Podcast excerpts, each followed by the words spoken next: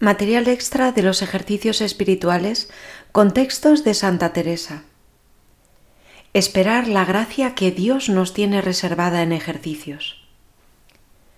San Ignacio siempre le va a proponer al ejercitante pedir a Dios su gracia para que todo lo que haga sea ordenado para el servicio y alabanza de Dios. La primera oración preparatoria que pone en los ejercicios, el número 46, es pedir gracia a Dios nuestro Señor para que todas mis intenciones, acciones y operaciones, es decir, toda mi actividad interior y exterior, se ordenen puramente al servicio y alabanza de su divina majestad. Esta debe ser también nuestra petición en estos ejercicios. Nosotros debemos querer determinarnos a ello, por lo que vamos a comenzar esperando la gracia que Dios nos tiene reservada. Como antes se determinó la santa. El jesuita Diego de Cetina se hace cargo de los problemas que ella tenía.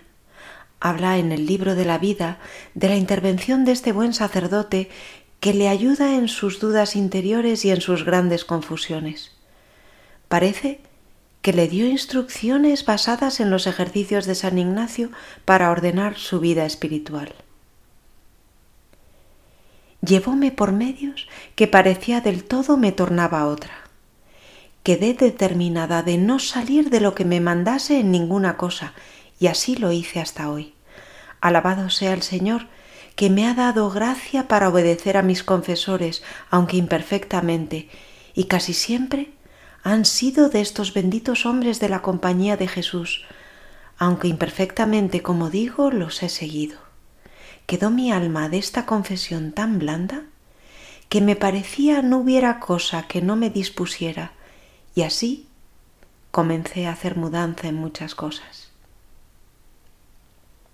La santa se dispuso, después de un tiempo, a hacer mudanza en muchas cosas, con esta misma actitud nos hemos de disponer nosotros a quitar de nuestra alma todo lo que estorba y buscar solamente lo que Dios quiere, es decir, su voluntad. San Ignacio en la primera anotación para hacer ejercicios nos dice, por este nombre de ejercicios espirituales se entiende todo modo de examinar la conciencia, de meditar, de contemplar, de orar, todo modo de preparar y disponer el alma para quitar de sí todas las afecciones desordenadas y después de quitarlas, buscar y hallar la voluntad divina. La palabra mudanza hace referencia a un cambio en nuestra vida. El cambio que nos propone Santa Teresa es el mismo que nos propone San Ignacio, quitar esos afectos desordenados. Debemos entrar en ejercicios dispuestos a esto.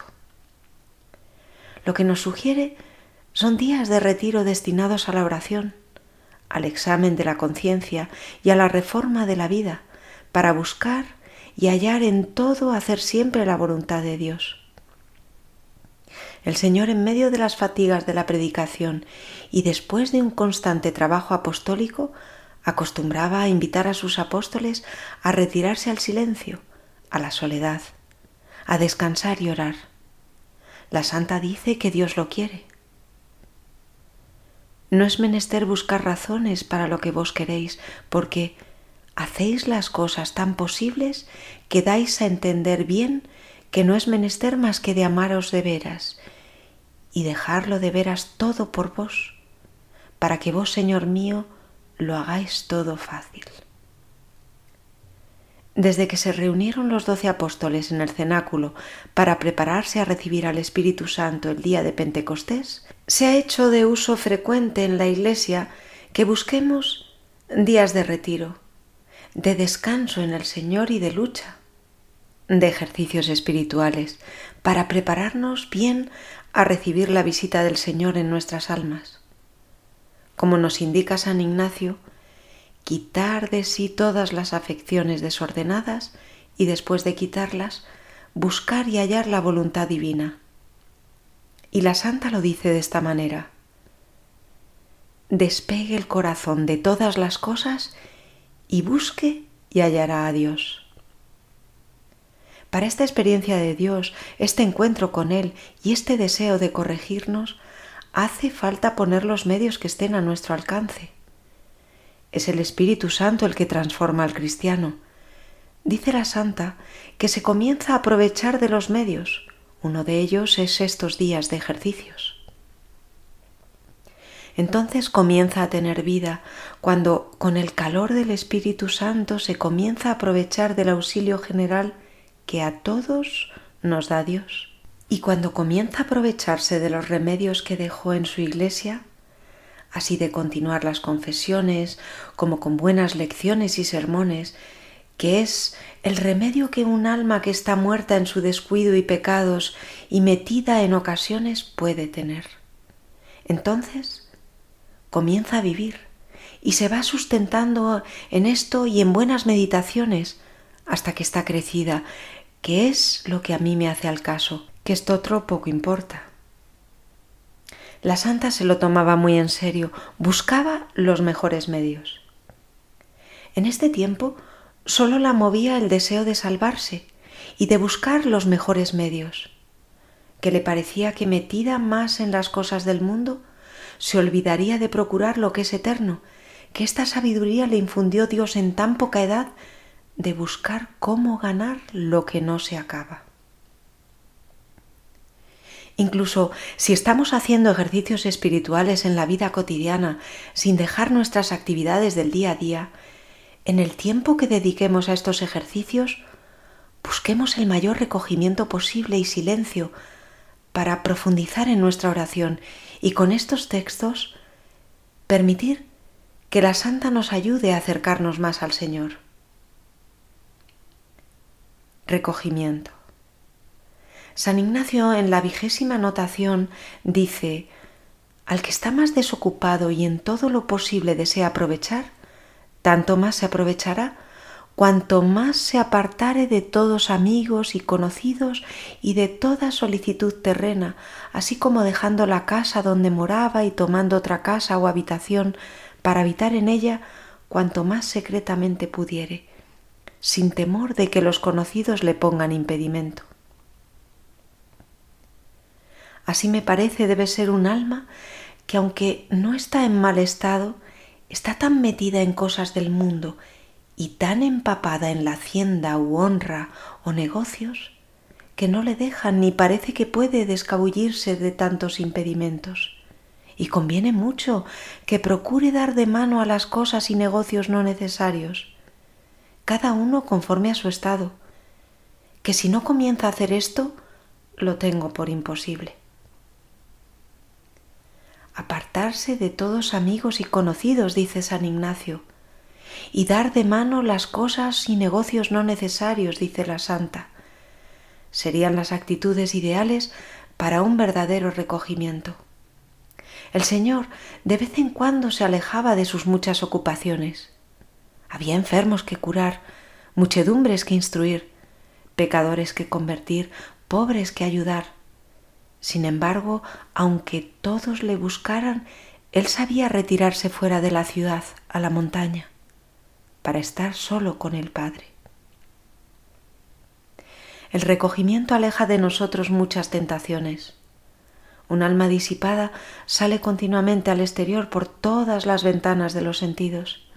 Siempre se la encuentra distraída entre las cosas terrenas, en busca de alguna satisfacción natural quiere verlo todo, oírlo todo, se llena de vanas ideas, de falsos juicios, se mete imprudentemente en mil ocasiones peligrosas.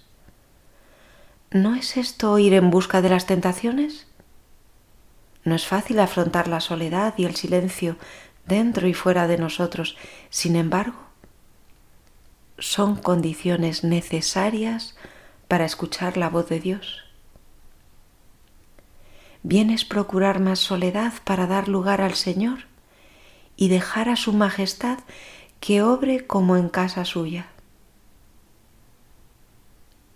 El recogimiento nos acerca a Dios. Es el primer paso, por así decirlo, de un alma que retorna del pecado a la gracia o de la tibieza al fervor. Es el caso del Hijo pródigo. Y entrando en sí mismo dijo, se abren nuestros ojos al mundo y nos damos cuenta de los errores. Descubrimos el daño que con ellos hemos acarreado. De grandes pecadores nos podemos convertir en santos porque en el recogimiento del alma comienza esta tremenda transformación.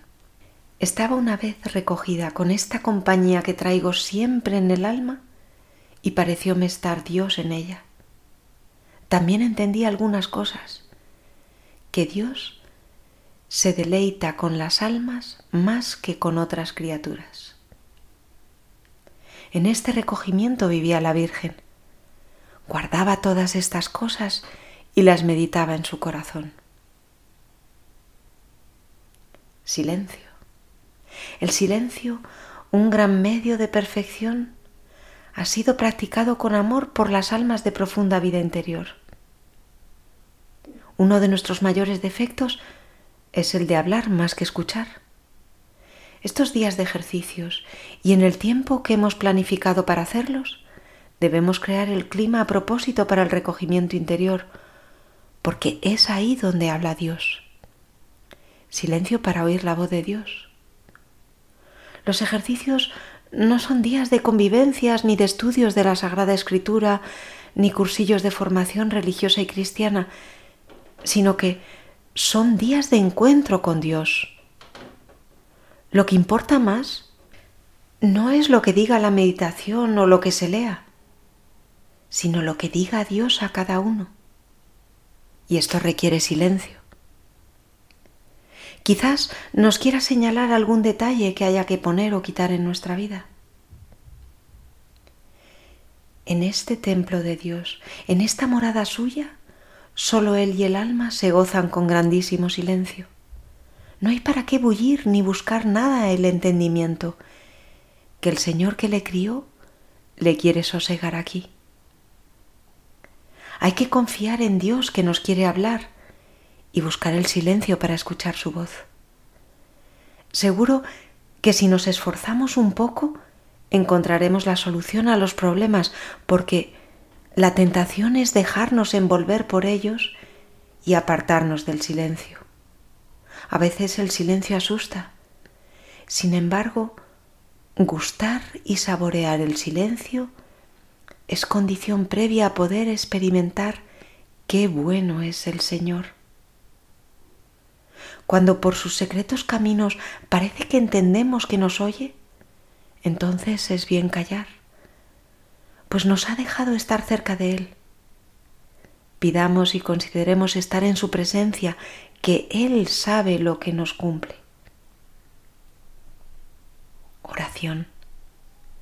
Jesucristo nunca se dispensó de orar, ni buscó pretextos para no hacerlo oró en el cenáculo, en el huerto, en la cruz. Orando encontró el ángel a la Virgen en su anunciación. Los apóstoles, por indicación de la Virgen, se retiran a orar. En ejercicios debemos orar mucho y pedir la presencia continua del Espíritu Santo en nuestra vida. La Santa nos habla de esta necesidad para estas mercedes tan grandes que me ha hecho a mí, es la puerta a la oración. Cerrada está, no sé cómo las hará, porque aunque quiera entrar a regalarse con un alma y regalarla, no hay por dónde, que la quiere sola y limpia y con gana de recibirlos. Si le ponemos muchos tropiezos y no ponemos nada en quitarlos, ¿cómo ha de venir a nosotros? y queremos nos haga Dios grandes mercedes. Ave María y adelante.